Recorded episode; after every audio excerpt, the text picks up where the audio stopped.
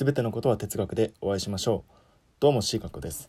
えー、本日はですね、えっ、ー、と、論理パズル問題っていうのを、えっ、ー、と、皆さんと一緒に楽しんでいこうかなと思いまして、えっ、と、ここにですね、史上最強の論理パズルっていうのが、えあるんですよね。え60問あるんですけど、全部で。そのうちのいくつか、えですね、えやっていけたらなと思います。ということで、えまず1問目、まあ一番最初のページなんですけど、えっ、と、これまあ皆さんもちょっと聞きながら考えてほしいなと。えっ、と、じゃあ問題文いきますね。ここに2羽のカラス A と B がいます。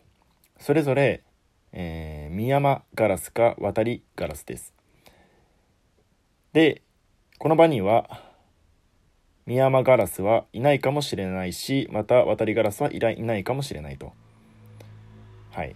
で、一方の種ミヤマガラスか渡りガラスか不明ですがのカラスは常に嘘をつき他方の種のカラスは常に真実を述べます。A が私はミヤマガラスですと言いました。B が言ったのは私はミヤマガラスですか私は渡りガラスですのどちらかでした。一体どっちだったのでしょうっていう問題ですね。うんとまあ状況整理していくと、まあ、2羽のカラスがいて、えー、っと、どちらかが真実を言う種であると。はい。で、その場に、まあ、その2種類のカラスがいて、で、どちらかがあ常に真実を言って、どちらかは常に嘘をつくと。パターンとしては、例えば A が今、えー、私はミヤマガラスですって言っているのはのは確かなので、例えばこいつが、うんと、まあ、その嘘をつく種。例えばじゃあこれが、えー、っと、本当にミヤマガラスだった場合ですね。っていうのは、えー、っと、だった場合、仮に B が、えー、ミヤマガラスが真実の種、まあ、真実を言う種なので、そうすると渡りガラスっていうのは嘘をつく種になりますから、B が渡りガラスだった場合は、私はミヤマガラスですということになるわけですね。で、えもうこの時点で、私はミヤマガラスですが答えになるとは思うんですけど、あまあなぜかっていうと、ほら、もう答え的にどっちかしか言わないんですよ。どっちかになるんですよ、絶対。なので、1パターン確かめてみれば、それがもう答えになるってなんとなくわかるんですけど、まあ一応全パターン確かめてみると、ミヤマガラス、A がミヤマガラスで、本当にミヤマガラスな場合、で、そうすると、次、B がミヤマガラスで、だった場合も、私はミヤマガラスですと本当のことを言うので、どちらにせよ確かに、B は私はミヤマガラスでと言いますと。で、A が、私はミヤマガラスですと言ってるんですけど、この、じゃあ渡りガラスで、まあ実際嘘をついてる種だった場合、嘘をつく種だった場合は、嘘つきなので、じゃあ B は、渡りガラスが嘘をつくので、B が渡りガラスだった場合はどちらにせよ私はミヤマガラスですと言いますし、っていうな風な、あまあ流れになって、これは答えは多分あれですね、えー、ミヤマガラスです。っていうのが答えになるのかな。はい。まあ、答え見てみると、ああ、そうですね。はい。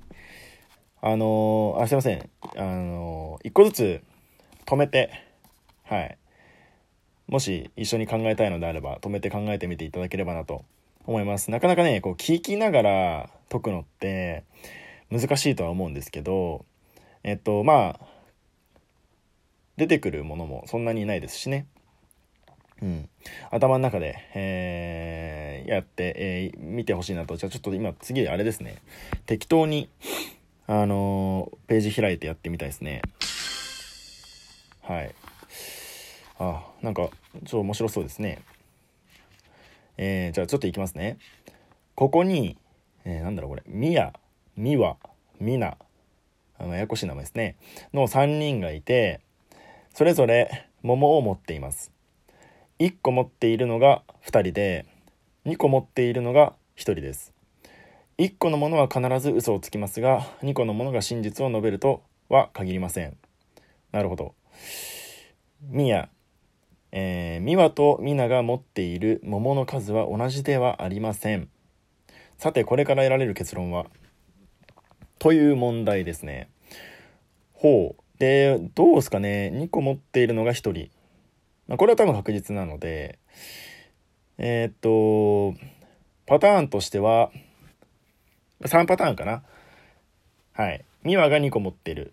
あ、みやが2個持ってる、みわが2個持ってる、みなが2個持ってるのどれかですね。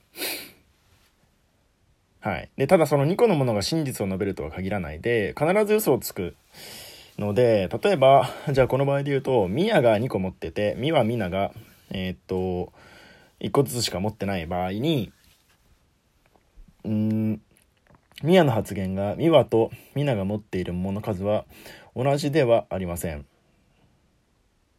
これは嘘、嘘ですね。なので、まあ、シンプルにみやが、えー、っと、嘘をついている。はい。で、仮に、えっ、と、ミワが真実の場合ですね。ミワが真実というか、ミワが2個のものを持っている場合に、えー、どうなるかというと、ミヤが、まあ嘘つきですから、ミワとミナが持っているものの数は同じではありません。っていうことは、あ、違いますね。ん？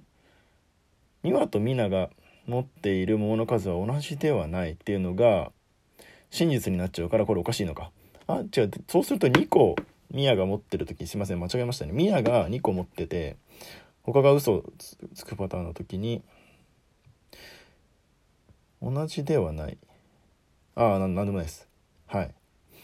同じではないのが真実になっちゃうので、それはおかしい。あれ？でもこれこの時点でもう、あれじゃないですかね。なんか、ミヤが2個持ってるんじゃないですか違うかなそうですよねはいっていうので一瞬で終わっちゃいましたねうんこれ36問目だったんですけどなんか一瞬でしたねはいまあ僕は確かにあのテキスト見ながらやってるんでちょっと解きやすいですねはいえー、っとどうしようかななんか意外と論理パズルできますねただこれを早く解けるかどうかっていうのはまた別ですよね。うん。難しいな。じゃあちょっと最初に戻ってやってみようかな。えー、っと、じゃあ2問目、2番目のやつですね。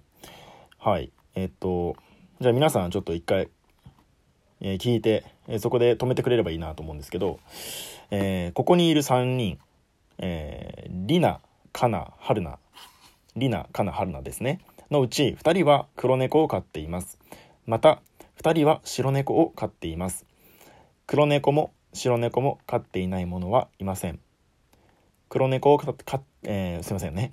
黒猫を飼っている者は必ず嘘をつきますが、黒猫を飼っていない者が真実を述べるとは限りません。で、えー、2人の発言ですね。えー、その中から2人の発言です。リナの発言。カナは白猫を飼っています。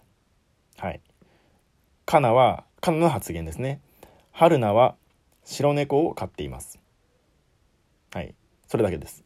さて、誰が、ね、何を飼っているのでしょうという問題なんですけど、はい、ここで一体止めて、えー、いただければなと思うんですが、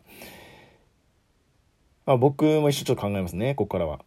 えー、っと、まあ、リナ、カナ、ハルナがいて、2人は黒猫、2人は白猫。なので、まあ、あ僕のイメージだと白、白黒、あ白、白黒飼ってるもの、黒っていう感じだと思うので、で、黒猫を飼ってるものは必ず嘘をつく。で、これが多分ポイントですよね。さっきの問題もそうですけど、必ず嘘をつくっていうのを考えて、えー、やっていくと、例えばじゃあ、一番その最初のリナが嘘をついている黒猫を飼っている場合ですね。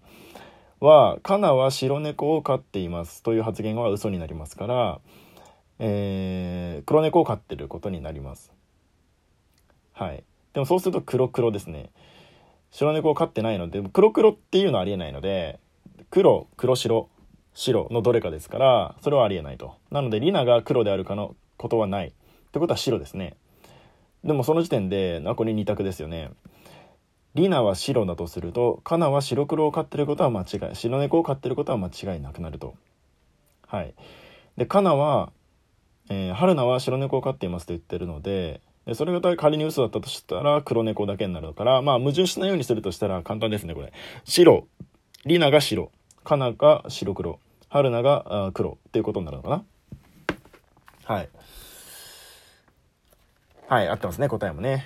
っていう感じで。えっ、ー、と、そうですね、なんか、僕これ前やった時、前やったというか、なんかそのこういう論理パズル系を前に解いた時に、全然なんかテキストで書かない。てかその僕自身今手動かしてないんですよ。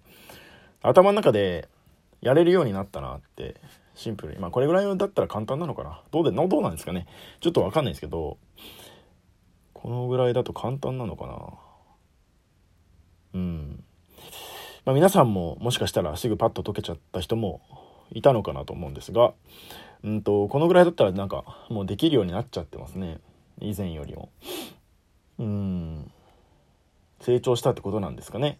ここに関しては。これ僕がやったのがいつなんだろうな。うーん。いや、でもこれ書かないとできなかったですけどね。こういう系の問題。難しくないですか？普通に。高校生ぐらいの時は多分、全然なんか図とか書かないとできなかったんですけど。まあなんか考える力ってのは意外と年を取れば取るほどというかちゃんと訓練すればあ伸びるのかなってちょっと思いましたね。はい。ということでまあこういうのは基本的になんか確かなところというか一つずつ絞っていくっていうのがまあ僕はやる方法なんで一本釣りできないので数学を解く時とかもまあこんな感じなんですよね。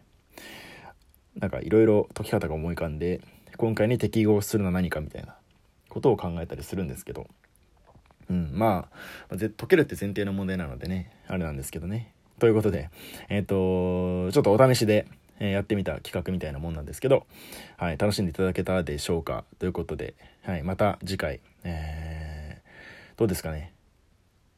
まあや、他の問題もね、やってみたら、やってみたいかなと思うので、はい、ということで、また次回お楽しみにください。はい、失礼します。